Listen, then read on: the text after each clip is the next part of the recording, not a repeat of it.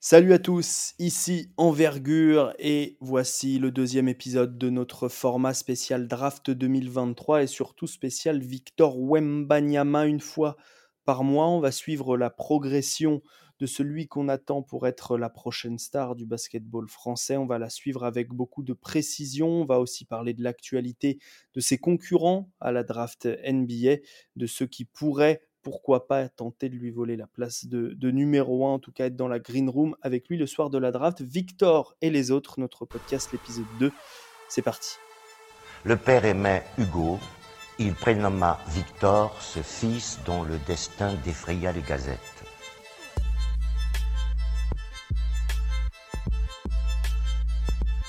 Le podcast sera découpé en trois parties. D'abord, on va parler des news autour de, Victor Wembanyama. Ensuite, on va parler du côté euh, technique, euh, c'est-à-dire qu'on va se, concentrer sur euh, un aspect de son jeu. Cet épisode, ce sera la protection de cercle. On parlera ensuite, on fera un focus sur un des concurrents de Victor. Ce sera Scoot Anderson, son concurrent principal probablement, le joueur de G-League Ignite. Et puis, la partie bonus, ce sera notre invité, un ancien scout des Pélicans qui viendra nous parler en anglais, c'est la tradition dans Victor et les autres, de Victor et de comment il est vu à l'étranger. Pour ce podcast, j'accueille donc Yacine, membre envergure. Comment tu vas, Yass Salut Alex, ça va Ça va, ça va très bien. Euh, notre spécialiste G-League Ignite, euh, Overtime Elite et NBL, le basket australien. Donc toutes les, toutes les alternatives qui s'offrent, euh, qui s'offrent aux, prospects aujourd'hui.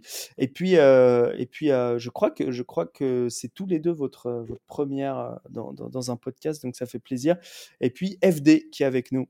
Salut FD. Salut Alex, effectivement c'est la première, c'est mon stade, mon stade de rookie. Exactement. Eh bien, euh, eh bien bonne, euh, bonne première à vous deux. On attaque tout de suite la première partie et les news. Dans le monde de Victor, c'est plein de mots en or. Dans le monde de Victor, que vais-je trouver d'abord? Messieurs, les news. En gros, qu'est-ce que vous retenez du mois écoulé euh, Qu'est-ce qui vous a marqué? Euh, On avait enregistré le dernier épisode et on l'avait sorti juste avant euh, les matchs de Boulogne-le-Valois face à l'Ignite, donc les matchs à Las Vegas dans lesquels Victor a brillé. Yacine, qu'est-ce que tu retiens?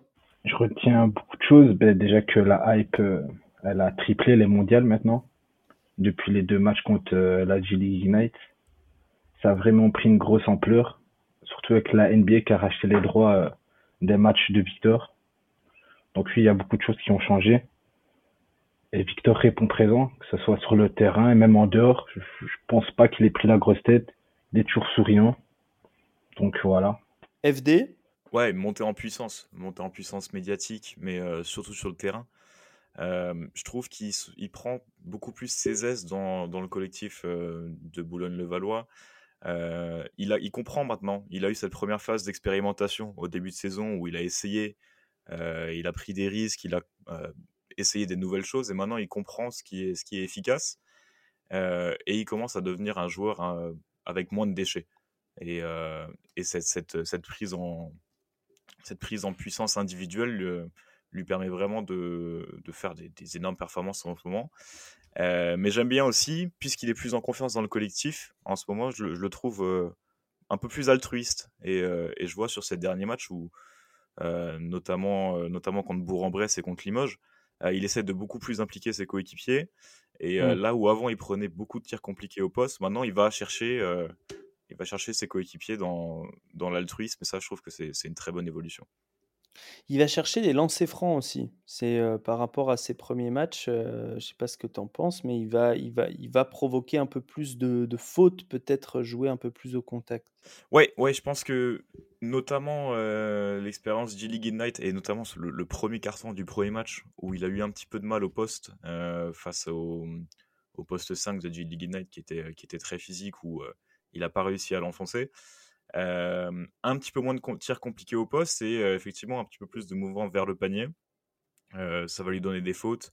ça va le forcer aussi à faire des kick-outs de temps en temps. Et je trouve qu'il le fait mieux. il aurait pu le faire un petit peu plus tôt dans la saison, mais là, il a commencé à, vouloir impliquer ses coéquipiers et c'est positif. Il y a encore du déchet, mais, mais c'est positif. là où il a aussi pris en agressivité, c'est au niveau du robot offensif. Mmh. Je le trouve plus actif au rebond offensif et, sa longueur, forcément, l'aide à gober ses, rebonds. Mais une fois qu'il a, qu'il a, a chopé le ballon, je le trouve, je trouve qu'il il va plus au cercle et effectivement un petit peu plus de contact.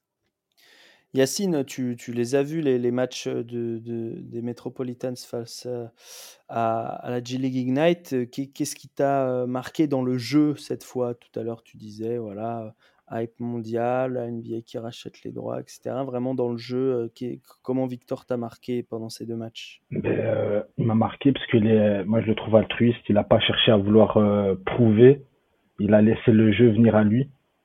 Et c'est ce qui a fait qu'il a performé. Il n'a pas essayé vraiment de toujours être euh, à vouloir tirer à trois points, prouver qu'il peut le faire. Il a essayé de jouer un peu partout et ça a fonctionné. Hmm. Après, il a beaucoup tiré à trois points, mais avec réussite. Quoi. Ouais, aussi, ouais, ouais, ouais, surtout le premier match où il avait vraiment impressionné. Mais je trouve que c'est, c'est venu à lui, c'est pas lui qui est venu, qui a cherché, qui a essayé de, d'en faire trop. c'est ça que j'ai aimé aussi chez lui. C'est vrai. Euh, on va passer à la deuxième partie, messieurs.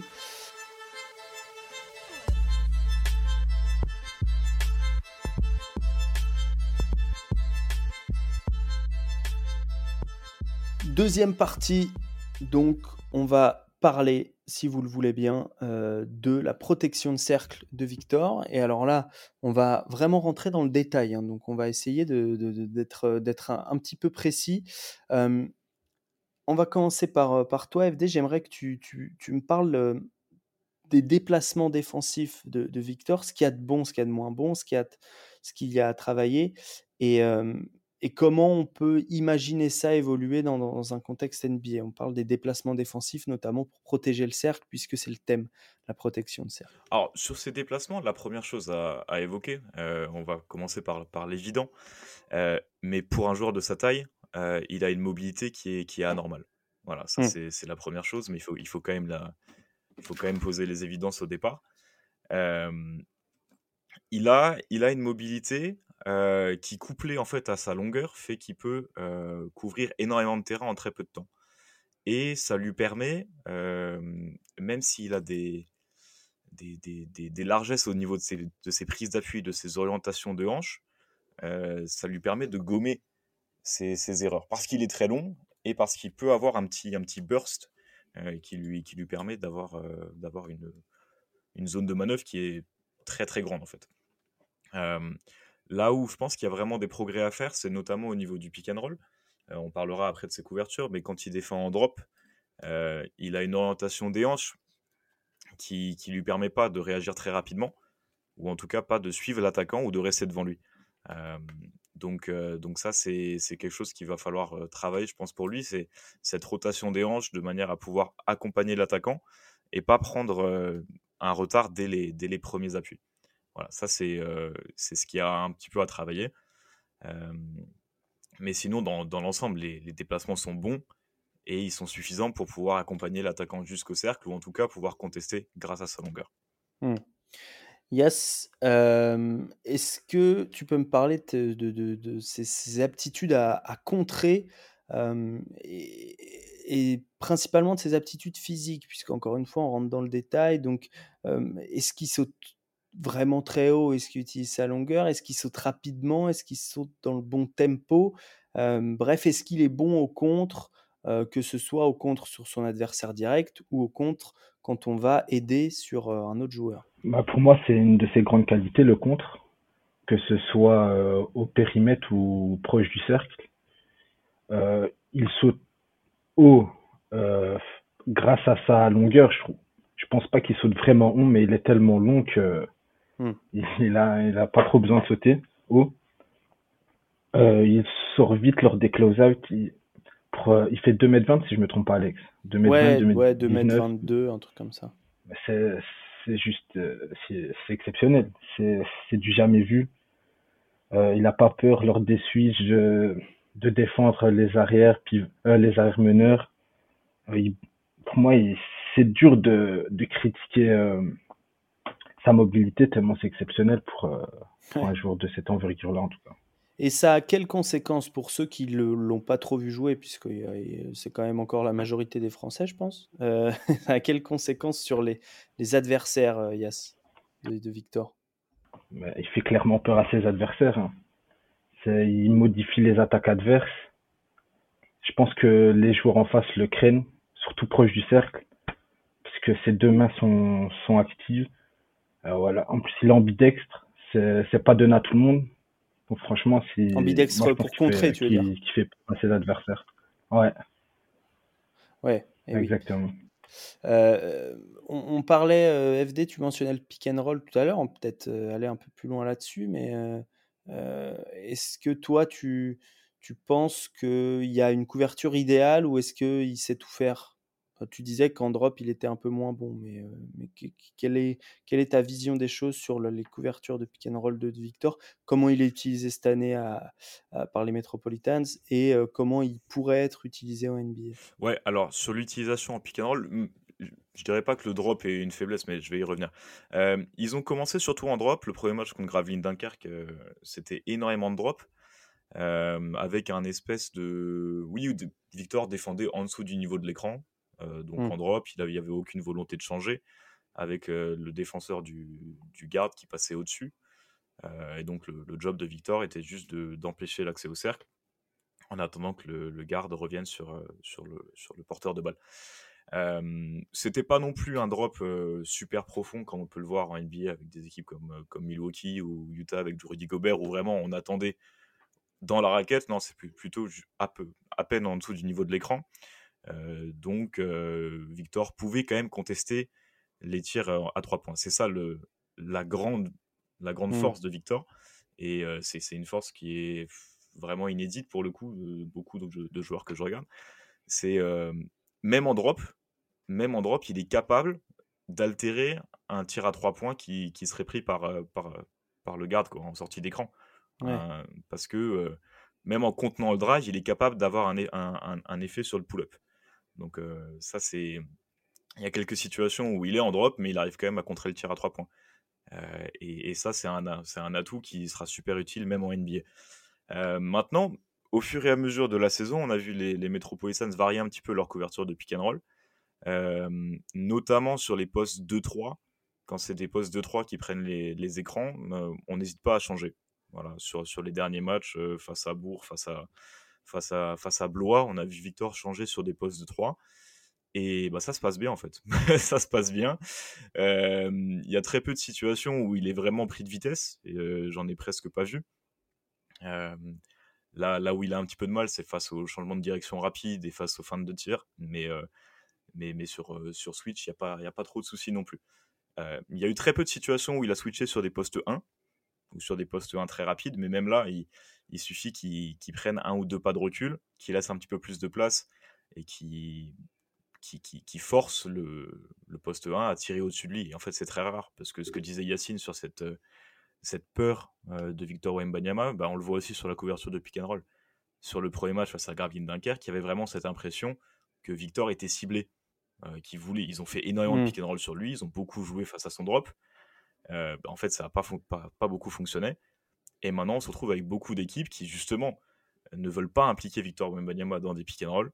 Euh, donc, euh, laisse son attaquant dans le corner pour éviter que Victor Wembanyama soit autour du, ballon sur les phases d'attaque. Mmh. Donc, euh, si je te suis, on va peut-être l'utiliser. Alors, eux, ils appellent pas, ils ont une nuance sur le drop, les Américains, en termes de vocabulaire pour un peu expliquer quand même aux, auditeurs, euh, ils appellent ça le contain. C'est quand tu fais pas totalement du drop à la Rudy Gobert, mais, euh, mais quand tu es quand même au-dessous du niveau de l'écran au moment où le, joueur prend l'écran. Quoi. Oui, oui, mais là où ça va peut-être poser problème, euh, si l'écran est posé très haut, parce qu'on voit en NBA que les écrans sont posés, sont posés, sont posés plus haut qu'en qu Betclic il faut, voilà, on imagine le, cliché, c'est un peu Damon Lillard, quoi, où mmh. Portland pose des écrans très très hauts c'est là où Victor a un petit peu de mal. Euh, puisque sur, un, sur une défense de contain, euh, il va être, euh, il va être bah, du coup un contre un face à des gardes. Et c'est là si le, le, porteur de balle change très rapidement de direction et commence son drive, c'est là qu'il a un petit peu de mal parce que le défenseur, enfin Victor est arrêté, l'attaquant arrive déjà avec un petit peu de vitesse et avec un changement de rythme. Là, il peut prendre, il peut prendre l'avantage sur Victor. C'est là où il y a eu quelques, quelques cas, notamment le, fils, le fils de, de John Stockton, pour ceux qui ne savaient pas, joue en Betclic Elite. deux, trois fois, il a pris l'avantage là-dessus. parce que Victor est un petit peu, un petit peu sur les talons, un peu flat-footed et du coup se fait surprendre sur un changement de direction et perd son duel. Donc attention, voilà, sur le contain, oui, si les écrans sont posés un petit peu haut, attention à l'espace, quoi. Attention à mmh. l'espace qu'il y a derrière. Oui, tu disais placement des appuis. C'est vrai que. Ouais, c'est ça, c'est ça, c'est l'orientation initiale des appuis qui, qui, qui, qui, pour l'instant, n'est pas, est pas optimale. C'est là qu'il a perdu la plupart de ses duels. Yacine, est-ce que tu, tu, peux, tu peux parler de, de, bah, de, de, comment tu le, tu le vois défendre, toi, en NBA FD parlait de, voilà, on peut on peut peut-être faire du contain, mais attention si l'écran est posé très haut. et j'aimerais aussi que tu me parles de sa, en, premier lieu, de sa lecture des aides est-ce que pour toi, il est bon dans les timings Est-ce qu'il est toujours là au moment où, où son coéquipier à l'opposé se fait passer? Est-ce qu'il arrive à ne pas se faire distraire quand son joueur est impliqué dans une action qui est finalement juste une diversion pour, pour réellement jouer un, vrai pick and roll à l'opposé Est-ce qu'il est qu'il sent déjà ces choses-là ou est-ce qu'il a encore évidemment de l'expérience à, à engranger? Est-ce qu'il est avancé là-dessus? Pour moi, il n'est pas encore avancé là-dessus surtout quand il est euh, haut, pas proche du cercle. Les aides, il les fait, il les fait pas bien. Il sort pas assez vite, alors que quand il est proche du cercle, ben là, il a plus facile. C'est pour ça que la plupart de ses blocs sont proches du cercle. Et donc, moi, je pense qu'au niveau de la lecture du jeu, quand il est un peu haut, il a encore des difficultés, surtout quand ça, quand il est face à des meneurs rapides par exemple lors d'un pick and roll, euh, il a du mal, comme on parlait au début, avec la rotation de hanche, il a encore du mal à se retourner, il se retourne pas assez vite et il est pris souvent. Hmm. Donc voilà, moi je pense qu'il a encore du travail à faire sur ça. Sur la, la, réactivité, voilà. Alors évidemment, à ceux qui écoutent, on coupe les cheveux en quatre. Euh, c'est le but de ce podcast. Hein. Euh, FD l'a dit au début et, Yacine aussi. Euh, prospect défensif et potentiel défensif immense du côté de, de, Victor Wembanyama. FD, est-ce que tu as un truc à ajouter à, sa protection de cercle que tu aurais pu ouais, ouais, ouais, il faut, il faut pour, les, pour les gens qui ne l'auraient pas vu, il faut bien imaginer que sa, protection de cercle, elle n'est pas forcément dans le sens dans le sens traditionnel du terme, un petit peu à la, euh, Dwight Howard. Dans la, dans la verticalité, en fait. Euh, à la Dwight Howard, à la Roy euh, même à la Draymond Green, même s'il est un petit peu plus petit. où c'est en fait, on va se placer face à l'attaquant et on va, on va anticiper, en fait, et on va, on va prendre l'attaquant de face, quoi. Wembanyama, c'est un style de, de rim protection assez différent où il va plutôt défendre par le côté en fait. il va laisser le, porteur de balle prendre de l'avance et il va défendre en fait une fois que le, le tir est lâché pour faire un contre euh, ou, ou, alors juste sa dissuasion va faire que le, tir va jamais être pris. Euh, alors, ça, ça fonctionne pour l'instant, parce que euh, les pourcentages de réussite de ses adversaires au cercle en Betclic Elite sont abyssaux. abyssal? Abyssaux, je sais pas. Abyssaux, bien. Abyssaux, mais, mais, par, mais, mais je pense que pour l'instant, c'est aussi par nécessité. parce que je ne sais pas s'il est capable pour l'instant de, de prendre le premier contact, de prendre le contact de face et de rester vertical en fait. Roy Hibbert le faisait très bien. Je suis pas sûr que Victor Wembanyama puisse le faire pour l'instant. Et, euh, la, deuxième nuance qui est apportée là-dessus, c'est que sa rim protection, elle est d'autant plus efficace en France, qui peut chasser la balle une fois qu'elle est sur l'arceau. Ce qui est une règle, ce qui est une règle qui n'existe pas. Enfin, ce qui est interdit aux États-Unis en fait. C'est un, un goaltending il fait beaucoup ça en fait, où il, a, il, défend en attendant que la balle touche le cercle, et une fois que la balle touche le cercle, il l'enlève. c'est une partie importante de son jeu. Il faut bien penser que ça, ce sera gommé une fois qu'il mmh. ira aux États-Unis. Ouais, absolument. Eh bien, euh, je, crois que nous allons refermer la page Victor Wembanyama, euh, puisque le podcast s'appelle Victor et les autres. Il est temps de parler un peu des autres.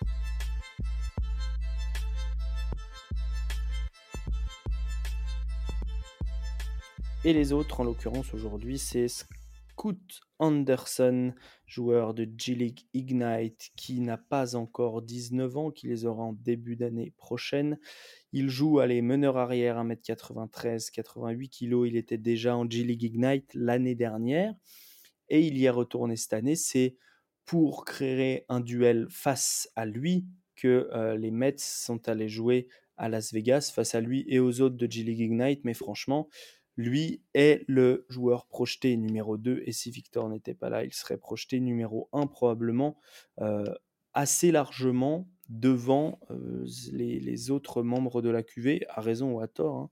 On n'est pas là pour, pour faire des mock drafts tout de suite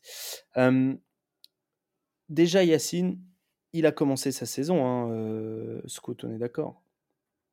Oui, oui, il a joué euh, les deux premiers matchs. Euh, hier, il n'a pas joué contre les Lakers, l'équipe réserve de Lakers. Mais les deux premiers matchs, oui, il a joué. Et cette année, c'est combien de. C'est un calendrier plus grand, c'est ça, hein, pour la Ignite? Je te pose des questions oui. Ils, participent au championnat, si je ne me trompe pas. Ouais. Donc, normalement, oui. Surtout s'ils font les playoffs. Ouais, c'est ça. Euh, plus de matchs que, l'année dernière, qui était encore un peu perturbé par le, par le Covid. On voulait pas prendre de risques du côté de la G League Ignite. Donc, euh, on a cette équipe Ignite et on, qui va jouer contre les équipes en gros euh, aux franchises NBA qui se trouvent en, en G League. Euh, yes, tu l'as vu jouer donc euh, bah, face euh, lors du premier des deux matchs, puisque lors du deuxième des matchs contre les Mets, il s'est blessé assez rapidement. Lors du premier des deux matchs face à, à Wembanyama, puis lors de ces deux premiers matchs cette saison, comment tu trouves qu'il a évolué cet été, sachant que j'ai oublié de donner ses, ses, points forts, mais vraiment on est sur un joueur très vif, à la fois vif et à la fois puissant, en fait, qui, est, qui, qui monte au cercle très facilement, évidemment, qui a un gros handle, mais ses, qualités de base, c'est voilà, rapidité, balle en main, capable de créer un peu pour les autres, et puis de, surtout finition très fort dans la raquette. comme, est-ce qu'il a, comment il a évolué cet été par rapport à ce que tu, ce que tu le voyais faire l'année dernière? Bah, Premièrement, il a évolué sur sa défense, surtout contre les Metropolitans. Là, j'ai vrai... Après, je, je sais pas si c'est parce qu'il jouait contre Victor et il voulait prouver. Mais vraiment, j'ai été sur des séquences épatées, parce que l'année passée, c'était pas trop ça niveau défense. Hmm. Euh, leur euh, défense au niveau au périmètre, parce qu'il peut défendre que les postes 1 ou 2. Je le vois pas défendre sur un 3. Mais il était explosif, euh, rapide, puissant, il, il défendait durement. Alors que l'année passée, c'était pas le cas. Et aussi, sur son premier match, il il n'était pas euh, assez régulier sur ses pull-ups à mi-distance. Et je trouve que lors du premier match, il en a mis quelques-uns et franchement, on a vu un, progrès là-dessus. Hmm. Après, il est toujours en difficulté sur, euh, sur ses, son tir à longue distance. C'est son, vraiment son gros défaut. Et, et sur les aspects euh, vraiment techniques, est-ce que, que ce soit sur, euh, bon, le, le, le, tir à mi-distance, est-ce que tu as vu que la, gestuelle avait changé ou non, ou c'est juste la réussite? Euh, Sur le handle, est-ce qu'il y a de la, de la, progression? Sur la passe, est-ce qu'il y a de la progression? Voilà, sur les aspects vraiment techniques, les trois grands aspects techniques offensifs avec ballon. Je pense pas que, pour moi, sa mécanique n'a pas changé. Il est plus mmh en réussite. Il tente plus aussi. Après, euh, son premier pas est toujours aussi explosif. Il va toujours aussi vite. Euh, euh, son handle est très très bon, ce qui, lui permet de, se balader et d'accéder plus facilement au cercle. Il est très fort, il est très fort euh, proche du cercle. Je, pense qu'il a, il a évolué dans le bon sens. Après, il y a quelques défauts, mais on en reparlera. FD, quelle impression Je ne sais pas si tu l'avais vu l'année dernière. Euh, quelle impression il t'a fait Très très peu, très très peu. Ouais. Face bah, lors ah, du, match Ignite contre les Mets, pardon. Bah, une, une, très bonne impression. une très bonne impression. C'est vrai que j'étais un peu resté sur l'idée d'un de, de quelqu'un qui était constamment dans le drive, alors très agressif, très athlétique, mais un peu toujours, toujours sur une vitesse quoi. Et, et c'est vrai que cette première possession où il prend un pick and roll et il prend un très bon pull-up à mi-distance, là je me suis dit, ah ouais, il y a peut-être peut un petit peu plus que juste un, un, Uber athlète initiateur. Quoi. Et, c'est vrai que Yas disait qu'il y avait cette, ce, développement au niveau du, du, mid-range. Je pense que c'est vraiment, c'est vraiment quelque chose qui va être décisif pour lui. Puisque sur le pick je l'ai trouvé vraiment très patient pour le coup mmh. sur, sur ce match de G-League enfin de, face au Mets, pardon. Euh, je l'ai trouvé très patient. Je trouvais qu'il prenait, il prenait le temps de voir des lectures euh, et, je pense que ça va vraiment l'aider dans son playmaking. Euh, et, honnêtement, de tous les, de tout, j'ai regardé tous les matchs de Victor cette année. c'est le garde qui a mieux attaqué, enfin qui a le mieux attaqué sur Victor au cercle, parce qu'il est capable d'aller au contact, d'encaisser le contact et de terminer après. mais aussi de faire des finitions acrobatiques et de finir autour de, de Victor Wembanyama. Euh, c'est le seul que j'ai vu faire ça sur l'ensemble du film que j'ai regardé. Alors, c'est une bonne chose qu'il soit meilleur que des, que des meneurs de Betclic Elite. Mais, euh, mais vraiment, voilà, dans, dans le drive, dans l'impact, il m'a vraiment impressionné. Et puis, j'ai vraiment aimé, par rapport à ce que je disais au début, j'ai beaucoup aimé euh, le contrôle qu'il dégageait. Quoi. il y a eu très peu de situations où je me suis dit, ouais, là, il va trop vite pour lui. Non, je l'ai trouvé vraiment en contrôle.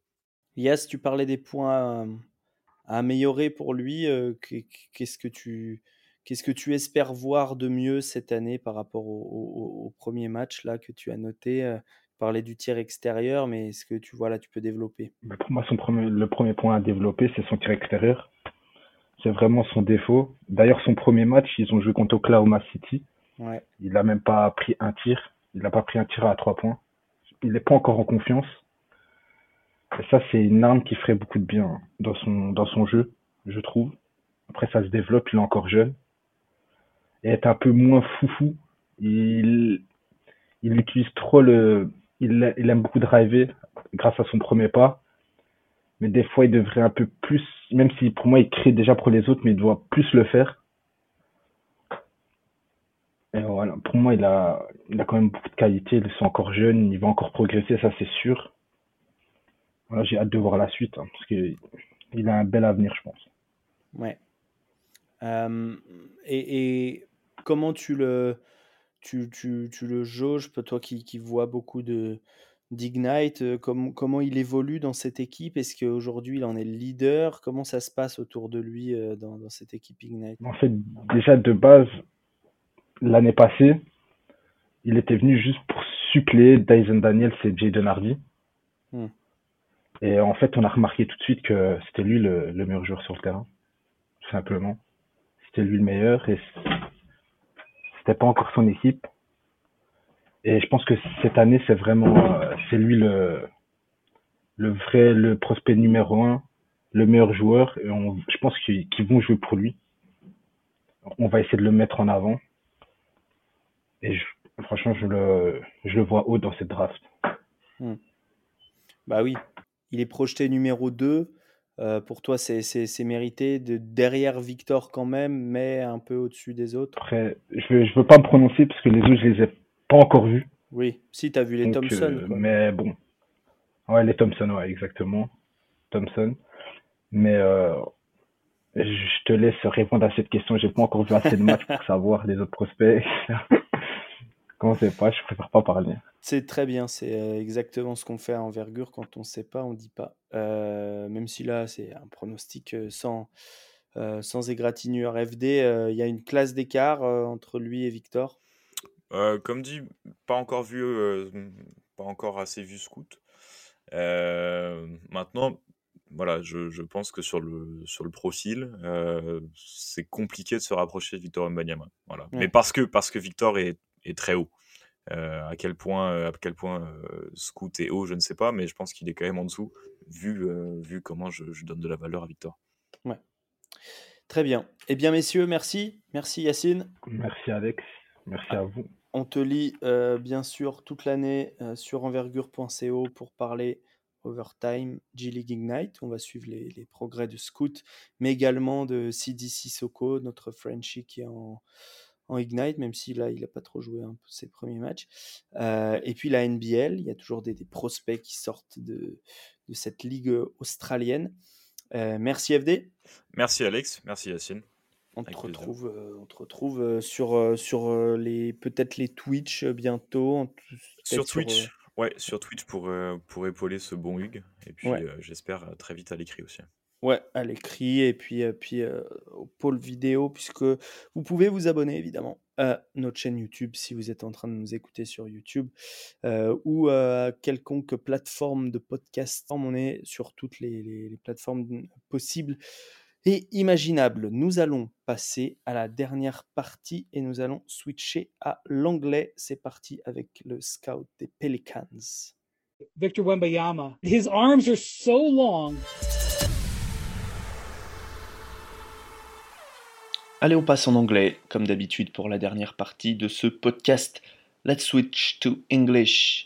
I'm with former NBA scout Austin Green, scout for the Pelicans. How's it going, man? Hey, bonsoir. I'm good. I'm good. Thanks for having me. I'm working on my French. Can see that. Loving the accent. Thank you very much, Austin, for being here with us. You've been recently to France to catch Wembanyama live, especially trainings with the Mets. First question will be uh, kind of generic. Uh, since Victor arrived at Boulogne-Levallois, what has surprised you the most? I think a few things have surprised me. One is his productivity, just in terms of the statistical production. I I think he's probably exceeded any reasonable expectation. I think he's averaging like 21 points, eight rebounds, a couple blocks, a couple assists. And I think while everyone knew that Victor was a special prospect, uh, prospects in Europe don't produce numbers quite like that. I think even Luka Doncic in his EuroLeague MVP season, uh, maybe was like 16 points, four assists, something along those lines. Um, so the productivity has has been incredible. Um, the Metropolitans give him a lot of freedom and he's playing with a lot of confidence. So that helps. Uh, and the team is winning, which is, again, kind of a surprise with uh, an 18 year old being a featured player. Uh, for the team to be winning at, at, the level that they are is is very impressive.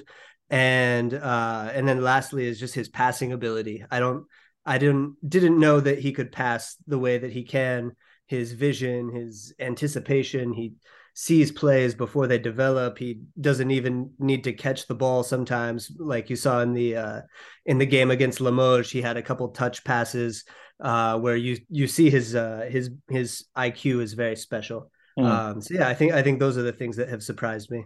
Well, you've mentioned confidence. Let's talk about the, the two games against the G League Ignite in Vegas. We already said it, it was incredible. Uh, but you've been talking to scouts, NBA execs before and after the two games. What has changed in between? Oh, yeah, the- I think everybody knew he was a, a good, like a, a, generational type of prospect going in, but they want to see it with their own eyes. They want to see what he looks like on an NBA court. And in the first half of the first game, I think Scoot Henderson was playing very well and there were maybe some whispers like oh you know maybe scoot is the number one or or something like that and then in the second half victor just made that seem completely ridiculous with the hmm. the shooting display uh, that he had and it looked like he he got a lot of confidence from making those shots in that game uh, and then yeah he he plays with so much confidence it looks like he can do anything on the court and he's starting to understand that he can do anything on the court. And uh, yeah it's it's uh, it's really incredible to watch. He's I, I know that uh, Pascal in the Slam article talks about his Pascal you know, his artistry and uh, the way he sees himself as a as an artist and not just a basketball player. And he seems to be playing like that, like he's pushing the limits of what was previously thought to be possible. It's it's very special to watch and from a from a scout's perspective from an, an executive's perspective um, you see what he did in vegas and it's impossible just to not be blown away to be uh, you know he's uh, he's he's an incredible talent with his size and his mobility and his skills uh, but also the the mental aspect that he's bringing to the game with his IQ and um, again, like I said, the confidence, the toughness that he's playing with, um, the uh, the competitiveness, the desire to win. Um, yeah, it's it's all been very very impressive. Well, Austin, I remember having you on this podcast to talk about Luka Doncic, who you coded intensively. When you talk about Victor, I can hear you talking a lot about his brain, mentality, uh, things we know that special players are made of. How do you compare Luka and Victor on that aspect? Yeah, I think uh, the similarities are they both have they both see the game in, in a special way. They see plays before they develop, before uh, you know they see things that other players would not see, and part of that is because of of their brain, as you said, of their IQ. Part of that is due to their height. You know, Luca as a as a tall point guard was able to see passing lanes and angles that other point guards couldn't see um, and they i think they share a similar confidence a similar belief in themselves um, an understanding that they can be great and they have what it takes to to be great and i think with a lot of international prospects they go to the NBA and they struggle with their confidence. And once you lose that, it's really difficult to get it back. Um, I think, unfortunately, for some French prospects. You you see that with you yeah. know Frank Ntilikina, with Killian Hayes, where they they lose the confidence um, and it, and it's tough to regain it. But Luca, uh, Victor, it seems like they um, they understand that they are the guy like they they are the next ones uh you know to take to take the torch from other great players and they play with they play with that sort of uh that swagger i i call it a healthy arrogance um you know like they're mm there maybe some sometimes they maybe aren't as good as they think they are but that allows them to do special things because they're they're not afraid uh, of the moment or afraid to try crazy things. Like Victor with his you know six between the leg dribbles and one foot three pointer like what you know who who does that?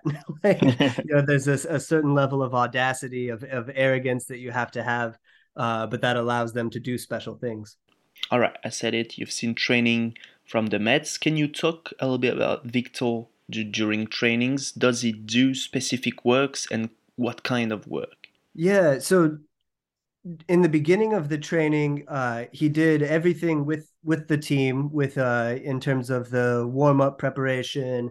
Uh, but you could see he was he was very serious. Uh, some of the older guys on the team you know maybe they were joking around they've you know they've been professionals for a few years and um and so you know and it's just a, a random training on a thursday like it's it's understandable that they maybe wouldn't take it so seriously but victor looked very focused uh the entire time and then during the training uh, he was competitive even in practice settings in scrimmages uh, you could see he was uh, a, a, very competitive player. He wanted to win. Uh, they they played dodgeball at the beginning of practice, uh, which I don't know if that translates well into French, but just a, a, silly game at the beginning of practice, and he wanted to win, and you could you could see it in the way that he acted, uh, and so I thought that was interesting. And then after practice, um, he he worked with Vincent Collet for about 30 minutes on uh, post ups, on hook shots, on the angle of his hook shot, on on shooting uh, from the three point line, and you could see, um, you know, you could see his his eagerness to learn. Like he wanted to learn. He was asking a lot of questions, uh, you, and you could see he wanted to be perfect.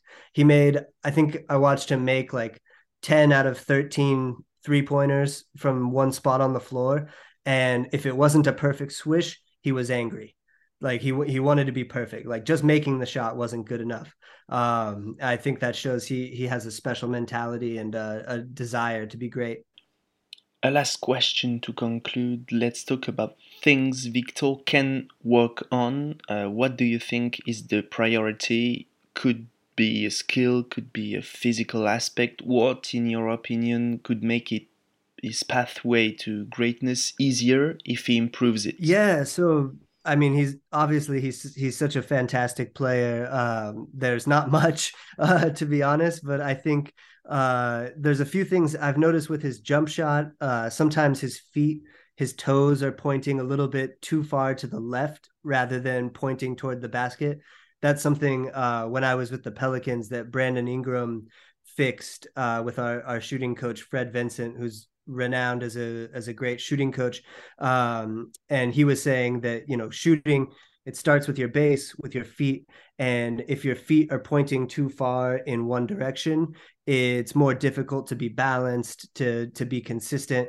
So, like in the most recent game against Limoges, I noticed that Victor uh, shot a transition three and he shot it very quickly and his feet were pointing at like a 45 degree angle to the left so he didn't square his feet uh, and so he missed the shot um, defensively i think there are a few times where he's maybe um, you know his his hips he kind of uh, he'll he'll turn a little bit unnecessarily and that can cause him to lose his man.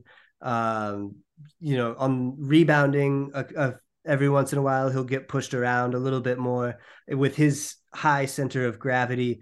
That's probably always going to be a problem to some degree but it would be good to see him be more physical uh, with his rebounding i think that's something in vegas that uh, that stood out was in the first game i think he only had like four rebounds yeah uh, but then by the second game he he did better with that so he's he's a quick learner i i don't think his weaknesses will stay weaknesses for very long yeah, thank you very much, Austin. We can read you uh, on Twitter, Austin Green, former NBA scout for the Pelicans.